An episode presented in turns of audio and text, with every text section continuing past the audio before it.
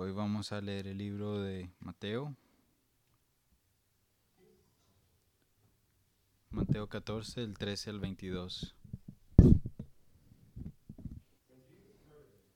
Oyéndolo Jesús, partió de allí en la barca a un lugar apartado y desierto, y oyéndolo la gente le siguieron a pie fuera de las ciudades, y saliendo Jesús vio una gran multitud y tuvo compasión de ellos, y sanó a los enfermos.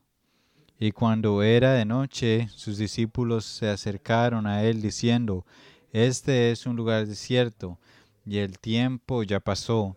Despide a la multitud para que vayan a las aldeas y, y compren víveres. Pero Jesús, pero Jesús les dijo, no, no necesitan irse, darles de comer.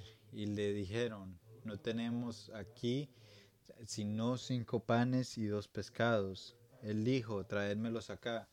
Y mandó a la multitud a que se sentara sobre la hierba. Y tomó a los cinco panes y los dos peces, y levantando los ojos al cielo, bendijo y partió, y, dio los panes a sus discípulos y los discípulos a la multitud. Y comiendo todo, y comieron todos y se saciaron y recogieron de los pedazos que quedaron de doce canastos llenos, y los que habían comido eran cinco mil hombres, sin contar mujeres y los niños. Y luego obligó a sus discípulos a subir a una barca e ir delante de él a otra orilla, mientras él despedía la multitud. Oremos.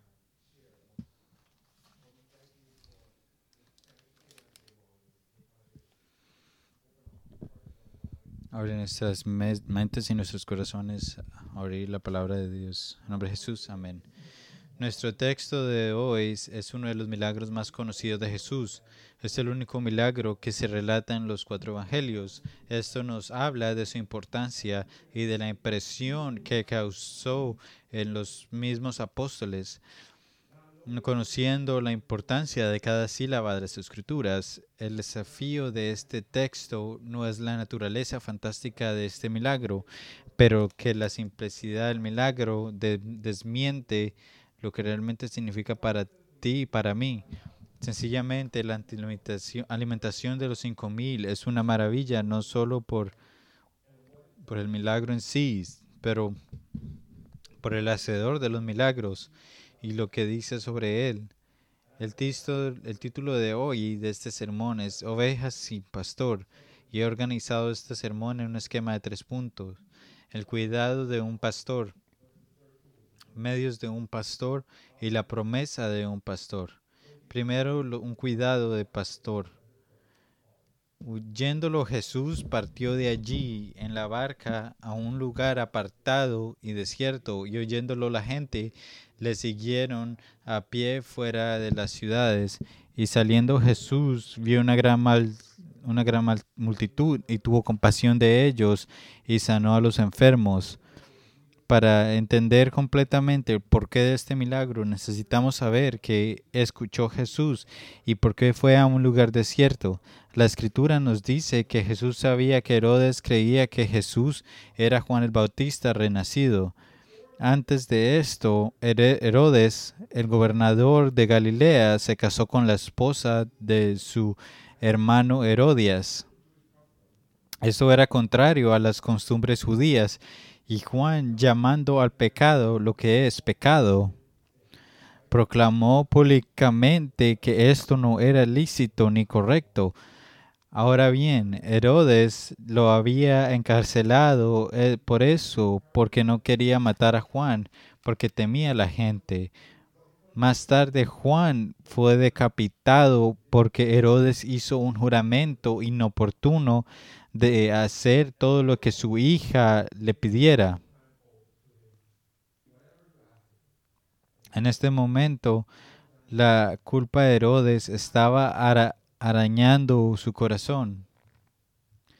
Creía que los milagros de, Cristo estaban, que Cristo estaba realizando era prueba de que Juan el Bautista había regresado para atormentarlo.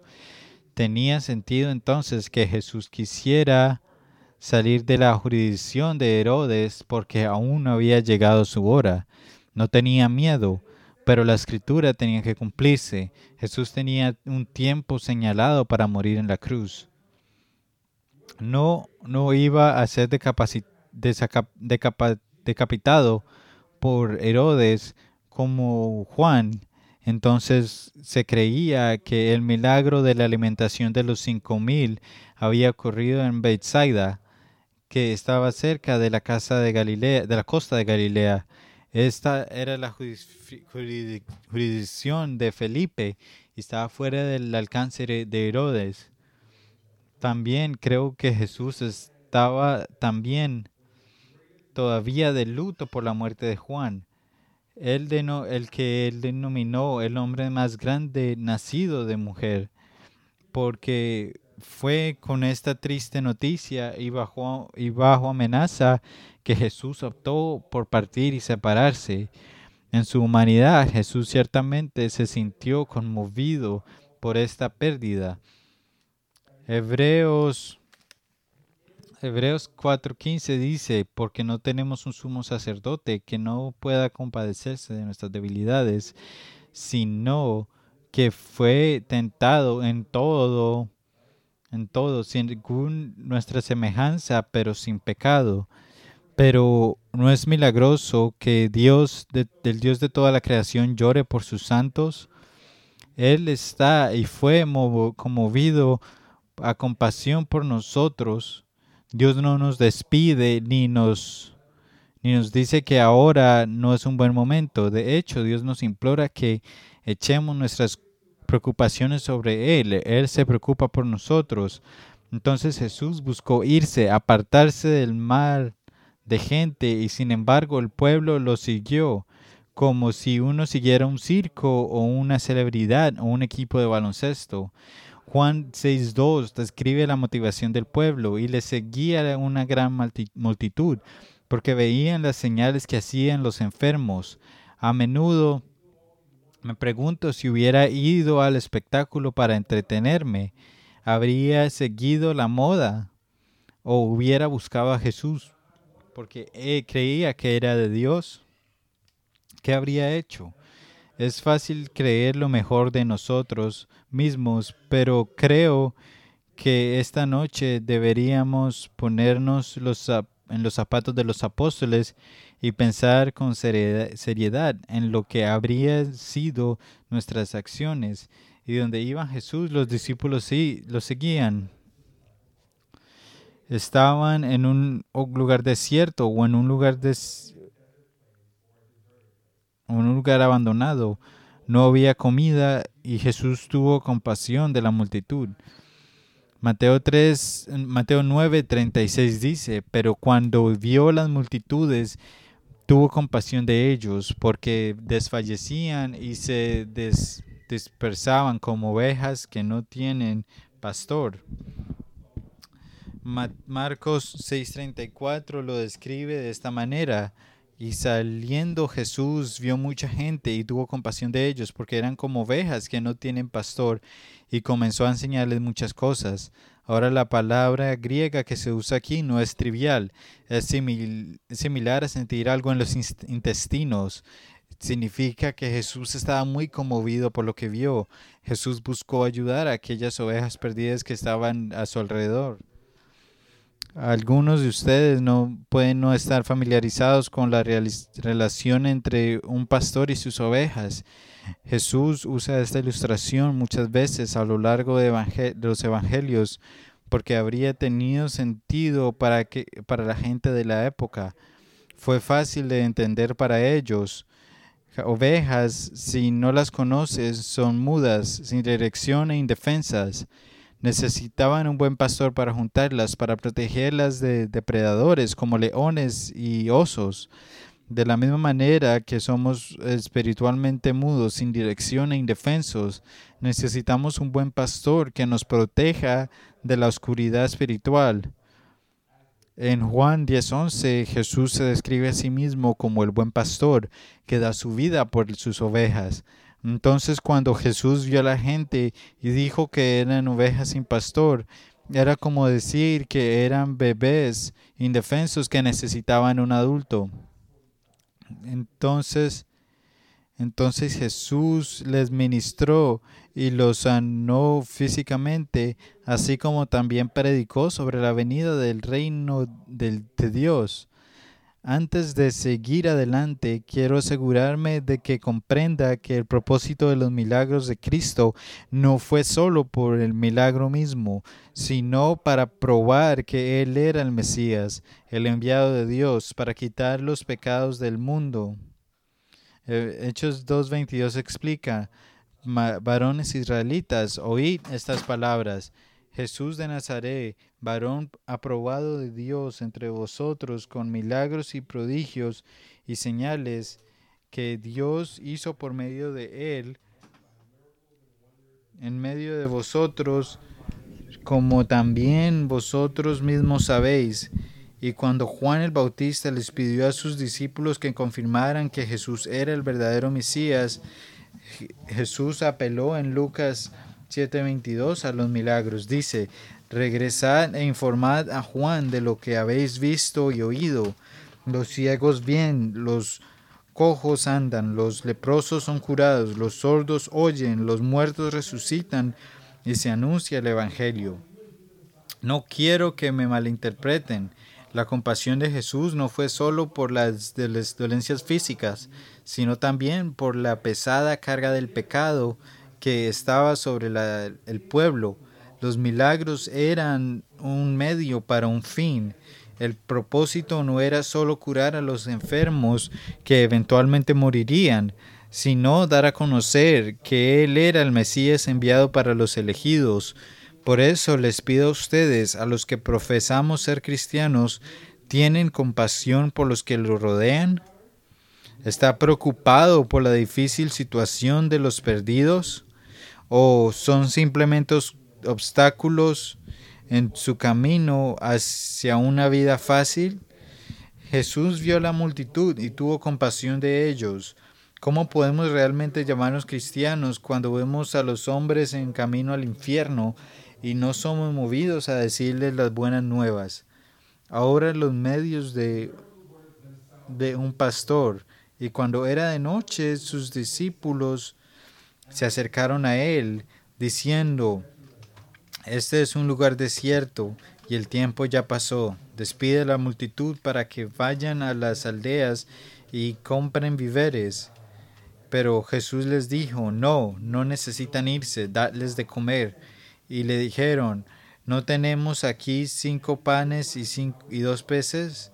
Él dijo, traédmelos acá y mandando a la multitud a los que a que se sentaran sobre la hierba y tomó los cinco panes y los dos peces y levantando los ojos al cielo bendijo y partió y, y dio los panes a sus discípulos y los discípulos a la multitud. Siempre he leído esta escritura con la creencia de que los discípulos se movieron con compasión por la gente e, e, iniciaron la conversación sobre alimentar a la gente. Pero Juan muestra que Jesús es, el, es quien les preguntó a los discípulos sobre la alimentación de la, del pueblo. Dice Juan 6 del 5 al 6. Entonces alzando Jesús los ojos y viendo que venía a él una gran multitud, dijo a Felipe, ¿de dónde compraremos pan para que coman estos? Y esto dijo para probarlo, porque él mismo sabía qué había de hacer. Entonces Jesús le pidió temprano en el día que proporcionaran comida para el pueblo, y horas más tarde los discípulos se acercaron a él, y en lugar de encontrar una forma de alimentar al pueblo, sugieren que el pueblo se vaya. Ahora sé que las escrituras dicen cinco mil y muchos se fijan en ese número, pero eran más de quince mil, probablemente veinte mil personas. Las mujeres y los niños no se, no se contaban en ese número.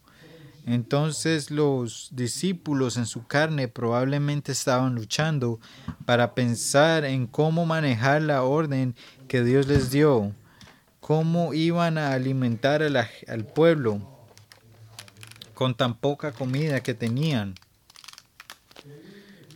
Y, recuerda que estaban en un desierto, un lugar donde no habían supermercados ni restaurantes de comida rápida abiertos en, en la noche.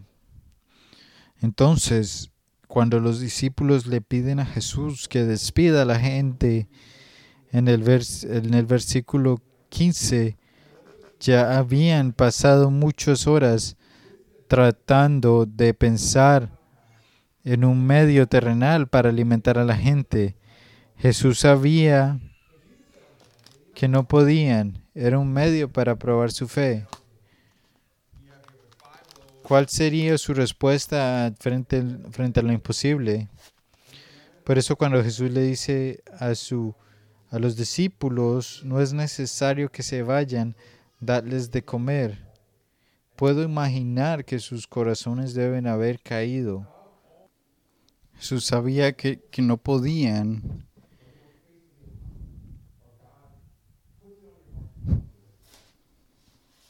Y eso lo hace pensar a uno cuando Dios le pide a uno que haga algo difícil. Por eso, cuando Jesús les dice a los discípulos que no es necesario que se vayan a, a ellos, sino que les den de comer, ellos se ponen nerviosos.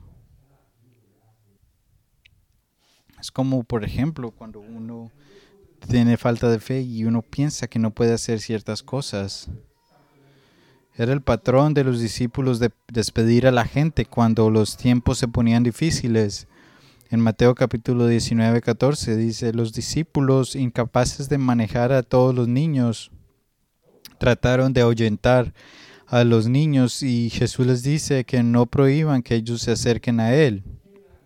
O en Mateo 15, 23 con la mujer cananea, clamando a Jesús que tenga misericordia de ella, y los discípulos dicen a Jesús que la despida. y a ellos les fastidia esta mujer que, y le piden que se aparte.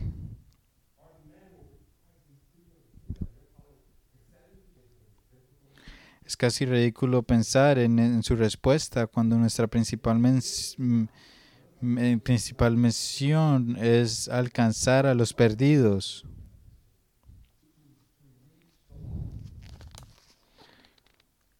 Ahora, ahora bien, es un hecho que nadie viene a Cristo si primero no reconoce su propio quebrantamiento personal. Y todos venimos cargados de pecado. Como la iglesia, nuestra solución para las personas difíciles o, indeseables no puede ser despedirlos. Es volverse a, Jesús para cambiar nuestros corazones. Había un muchacho que vino de una iglesia que, que, estaba muy inspirado y quería solamente hablar de Jesús. No quería hablar de deportes ni de nada, solo quería hablar de Jesús. Nosotros tenemos que tener un corazón así. necesitamos orarle a Jesús, orar a Jesús para que nuestre, cambie nuestros corazones, cambie nuestra perspectiva y pedirle que cure esa persona que creemos que es demasiado dolor de cabeza para tratar. Sé que algunos de algunos que están aquí sentados que no son salvos y piensan que nadie entiende la oscuridad en su corazón o las dificultades que enfrenta, pero Jesús repara los corazones rotos y seca y seca las lágrimas. Muchos piensan que, que, que, aquí solamente somos gentes perfectas y, y justas.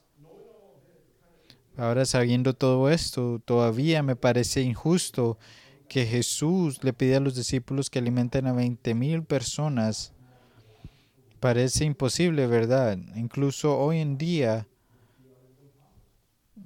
hoy en día con todos nuestros avances modernos, sería imposible que 12 hombres relativamente pobres alimentaran a una cantidad tan grande de personas en un día. No es posible. Pero ¿saben qué es más imposible? Es ir a difundir el Evangelio por toda la tierra, amar a tu prójimo como a ti mismo, poner la otra mejilla, ser humilde, amable, hablar la verdad en amor. Ven eh, todas estas, ven, todos estos mandamientos, es imposible. Todas esas cosas son imposibles para el hombre sin Jesús. Es comprensible y humano ver algunos de las cosas que enfrentamos como algo que está más allá de nosotros e imposible. Pero los discípulos que en este momento habían estado con Jesús durante al menos dos años y habían visto todos sus milagros, esto parece imperdonable. Ni siquiera consideraron a Jesús. Fue más difícil que los otras, las otras imposibilidades que vieron a Jesús resolver. Seguramente fue una falta de fe Imagina a Jesús pasando todo el día cuidando a esas ovejas perdidas, desgastados después de un largo día de predicar, enseñar y sanar a miles de personas. Y el discípulo dice, Jesús, ya has hecho suficiente, envíalo lejos. Necesitarán comida y necesitarán volver a su vida diaria. Pueden volver mañana. Eh, quizás hemos estado evangelizando mucho.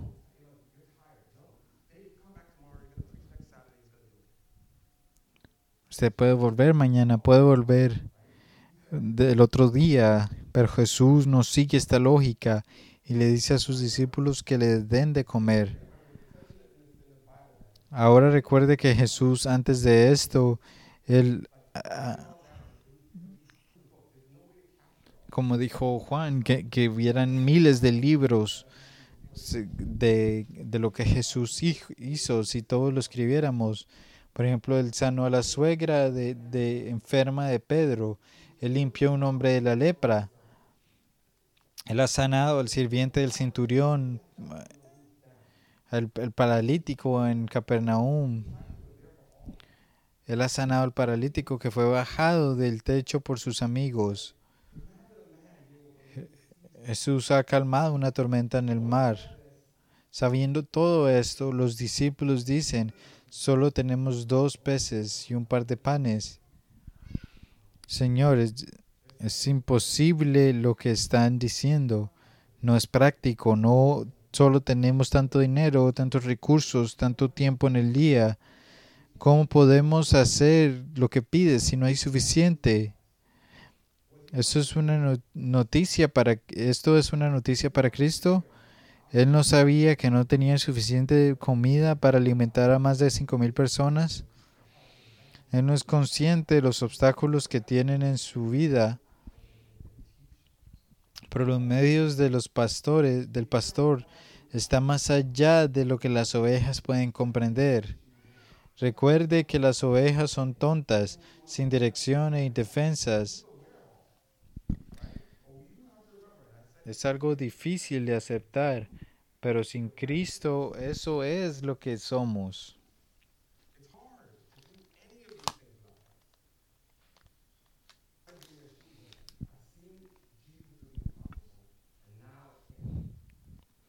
Pero, ¿cómo? Pero ¿cómo alimenta Jesús a la gente?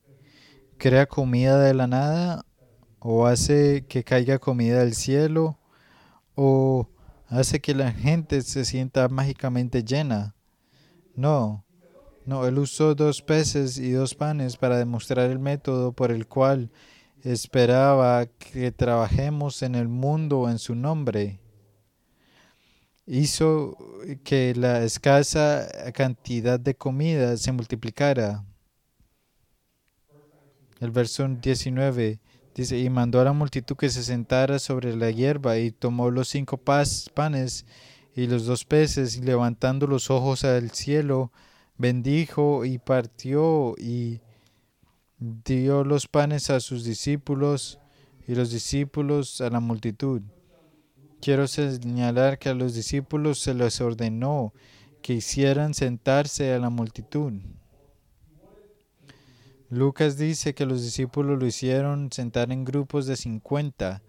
¿Cuál es el propósito de eso? Facilitó la distribución de la comida. Permitió a los discípulos que tienen un conteo exacto, muy exacto de la cantidad de las personas que estaban allí. Recuerdo un par de años que nuestro presidente, expresidente usó un lenguaje hiperbólico y dijo que lo había dado a un grupo de estudiantes suficientes hamburguesas como para tocar el techo de la Casa Blanca.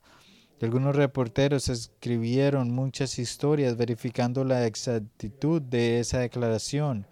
Pensé que era una increíble pérdida de tiempo, pero nos lleva a un hecho de la vida, de que la gente de ese día sería tan escéptica como la gente de hoy. Traigo esto a colocación para decir que si la historia hubiera salido diciendo de que Jesús alimentó a mucha gente, pero el número era turbio y no había una cuenta clara de cuántas personas, hubiera parecido un evento ordinario o un cuento, pero cinco mil hombres, alrededor de veinte mil personas en total, es difícil no aceptar que esto fue un milagro algo que un ser humano no podía lograr en su propio poder. Entonces Jesús usó a los discípulos para sentar la gente y distribuir la comida, y mirando al cielo bendijo y partió y dio los panes a sus discípulos y los discípulos a la multitud. Entonces el patrón está establecido. Jesús bendice la comida y la parte se le da a los discípulos, los discípulos se la dan al pueblo. ¿Te suena familiar este patrón? La escritura dice que ningún hombre puede ver a Cristo en la carne hasta su segunda venida. En Juan 17, en Juan 17 Jesús ora a Dios por aquellos que creerán por Él y por medio de la palabra. Somos esas personas, somos el medio por el cual Jesús alcanza a los perdidos. Somos sus manos y sus pies. Esta es la forma en que Dios nos alcanzó a través de, de nuestros hermanos aquí. Romanos 10, del 14 al 15, dice, ¿cómo pues invocarán a aquel en quien no han creído? ¿Y cómo creerán en aquel a quien no han oído? ¿Y cómo oirán sin un predicador? ¿Y cómo predicarán sin, si no son enviados? ¿Cómo está escrito? Cuán hermosos son los pies de los que anuncian el Evangelio de la paz y traen buenas nuevas. Somos el medio de Dios. Recuerden que Jesús no necesitaba a los discípulos para hacer estas cosas.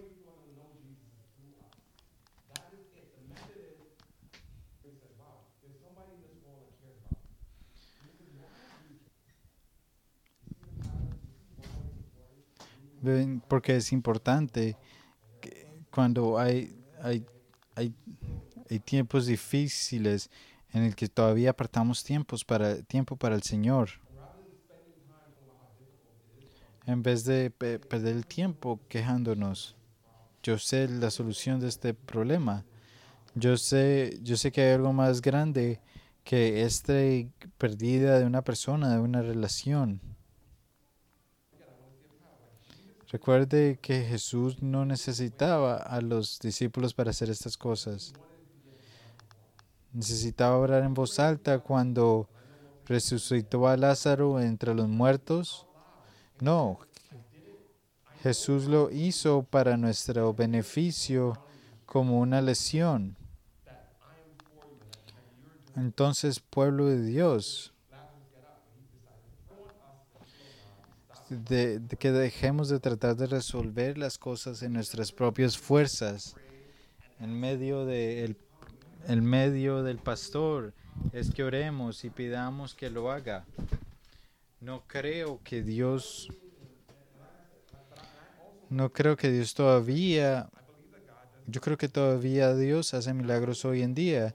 Si tan solo abrimos los ojos para verlos, no me refiero a la forma mística o carismática popularizada por las iglesias con personas muertas en el espíritu, sino que Dios está ayudando a sus santos a superar lo imposible.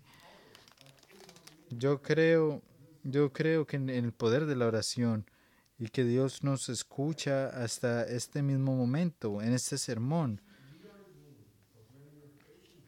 Nosotros somos sus medios. Cuando eh, tengamos dificultades, oremos a Él. Ya aprendimos sobre el cuidado del pastor y el medio del pastor. Ahora vamos a aprender sobre la promesa del pastor. ¿Qué significa hoy para nosotros la alimentación de, la, de los cinco mil? Si se trata solo de un lugar en particular, una, un evento en particular, un momento en particular, entonces no mucho. Entonces pregunto, ¿cuándo Jesús dice que alimentemos a la gente? ¿Se refiere Jesús a la carne y las verduras? ¿Se está refiriendo a los alimentos que el cuerpo puede consumir para nutrirse? ¿O está hablando del pan de vida? ¿Recuerdan, el mandamiento que nos fue dado después de la resurrección de Cristo. Y, y hacer discípulos a todas las naciones, bautizándolos en el nombre del Padre, del Hijo y del Espíritu Santo, enseñándoles a guardar todas las cosas que les he mandado. La verdad es que es la gran comisión de alcanzar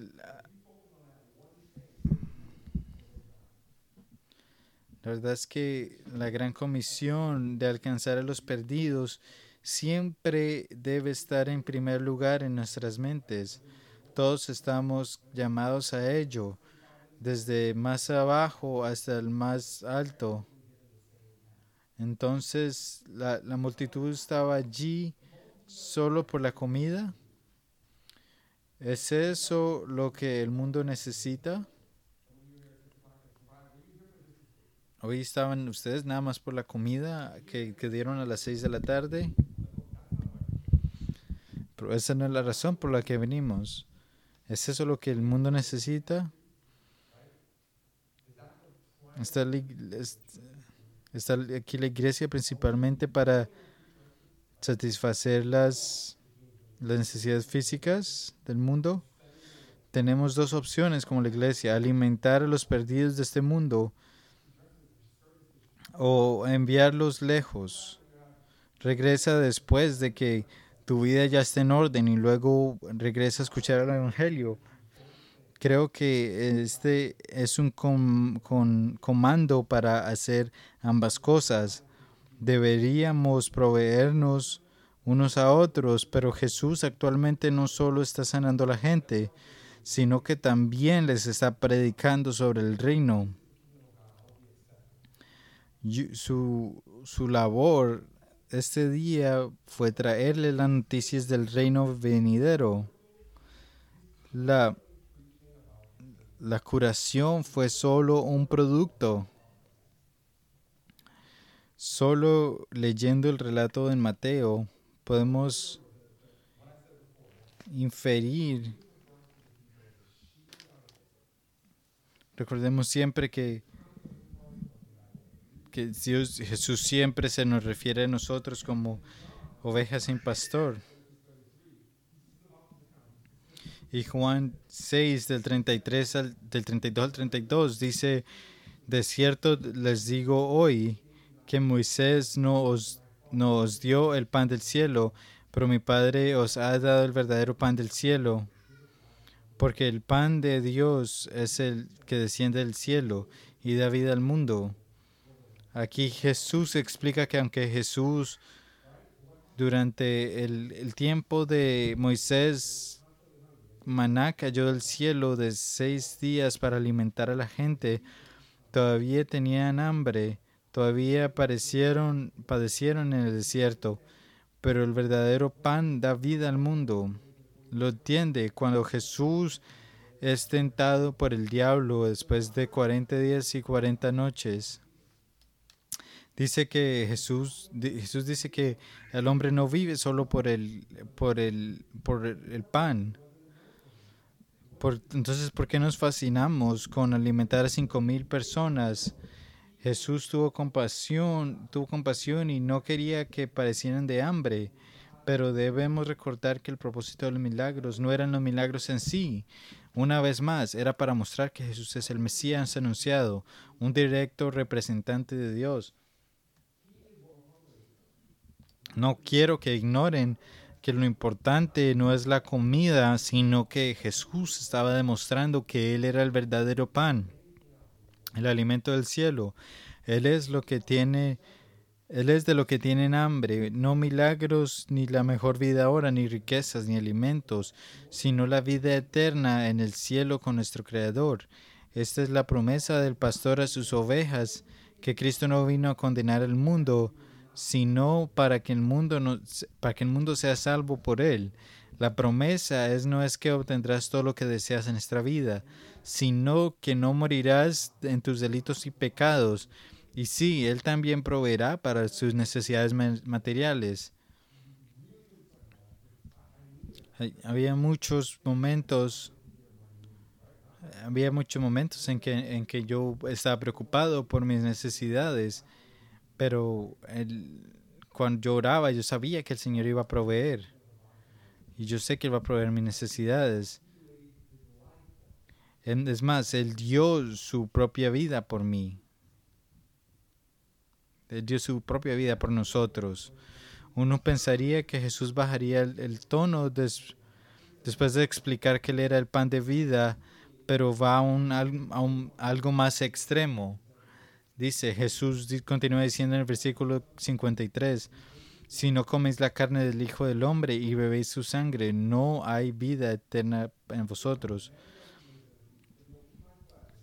Imagínense en un hombre que venga a decirnos esto que si no le comemos su carne y no tomamos su sangre, que no hay nada para nosotros, no hay vida eterna. La escritura dice que muchos de los discípulos, muchos de los cuales estuvieron allí en la alimentación de los cinco mil y experimentaron varios milagros, abandonaron a Cristo después de este dicho. Estaban ofendidos. Habría sido uno de los hombres que se alejó y él siempre hablaba en, palabras de parábolas para que él no endulzaba su mensaje. No lo hacía por popularidad.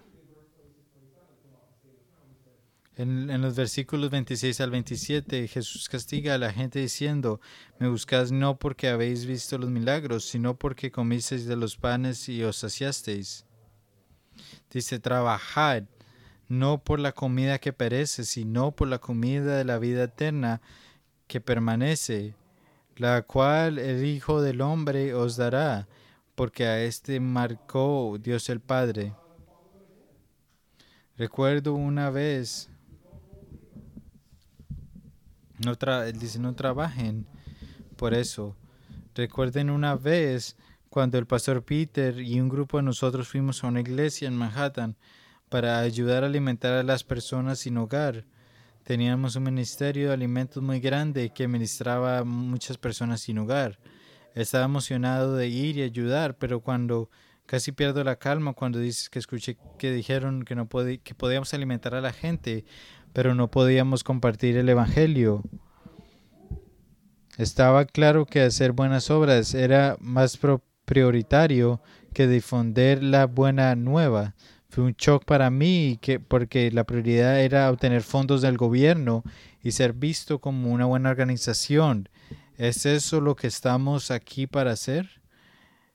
Ser un lugar de comida y refugio, pero no un lugar de Dios. Y sí, deberíamos alimentar a la gente y vestir a la gente. Y debemos tener un lugar de refugio de acogida para todos.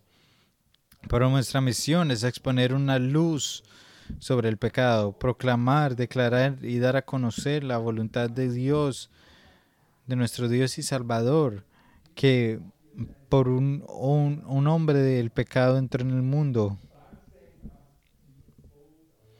que el mundo, que nuestro pecado nos ha condenado y que Jesús es el único camino para reconciliarnos con Dios que está en guerra con nosotros.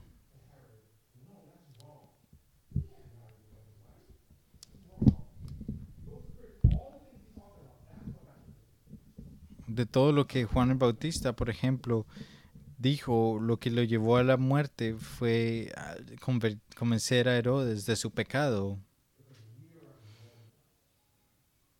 Entonces les pregunto, ¿qué quiso decir cuando dice, alimentalos, no es necesario que vayan? ¿Estaba Dios solo allí para sanar y decirles cosas dulces y apelar a ellos? Por ejemplo, el pastor Peter una vez me contó,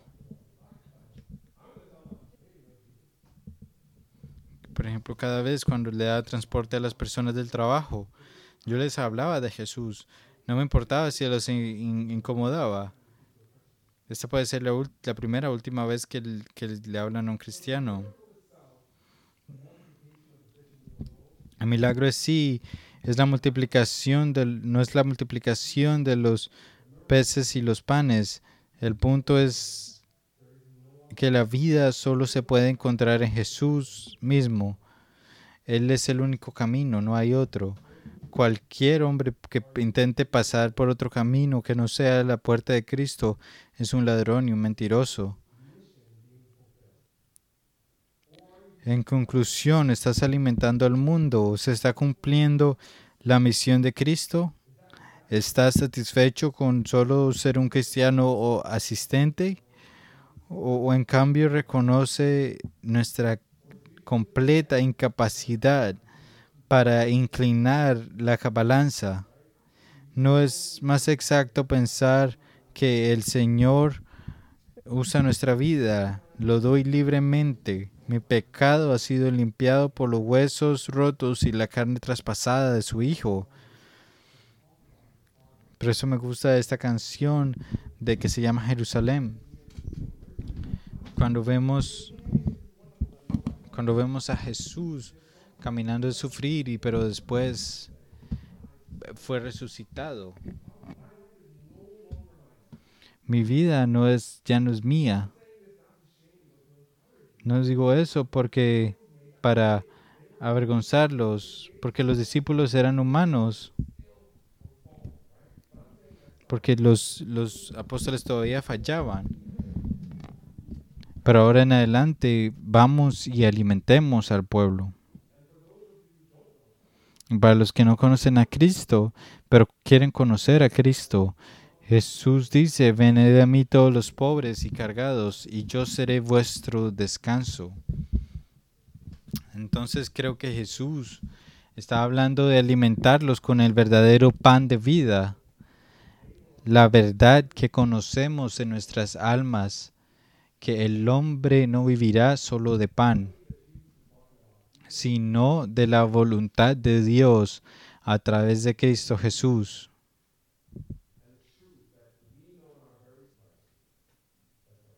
Vamos a orar.